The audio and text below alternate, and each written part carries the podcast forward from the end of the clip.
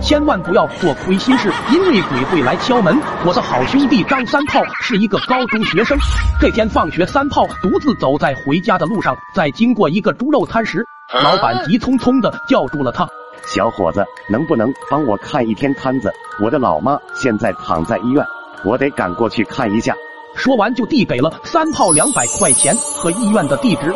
三炮爽快的说道：“放心吧，我会把猪肉全部卖掉的。”老板道了声谢，就匆匆忙忙的离去了。三炮用上了平日跟小伙伴吹牛逼的劲，很快就将全部猪肉卖得一干二净，一共赚了两万块钱。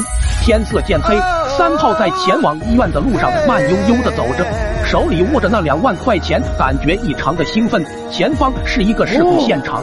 走近一看，竟然是那个猪肉摊老板。警察正在调查他的尸体。三炮吓了一跳，但是转念一想，老板已经死了，即使自己私吞了这两万元，也不会引起别人的注意吧。于是他心生歹念，带着钱连夜跑回了家。夜里，三炮睡得正香，突然一阵剧烈的敲门声响起，三炮被这巨响吓醒，气呼呼的跑到门外。奇怪的是，外面一个人也没有。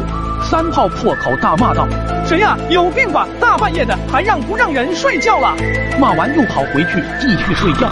又过了半小时左右，敲门声再次响起，声音越来越大。三炮再也忍不住了，从兜里掏出一根木棍，跑到门外一顿挥舞，嘴里不停的骂道：“是哪个脑子有病的，敢不敢出来跟我打一架？”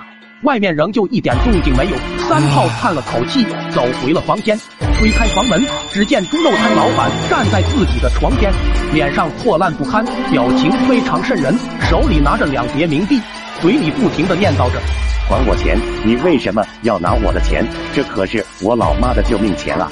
三炮吓傻了，哭着说道：“对不起，对不起，我不是故意的，你都已经死了，别跟我计较了。”老板脸上笑得更诡异了，举起双手，慢悠悠地走向三炮。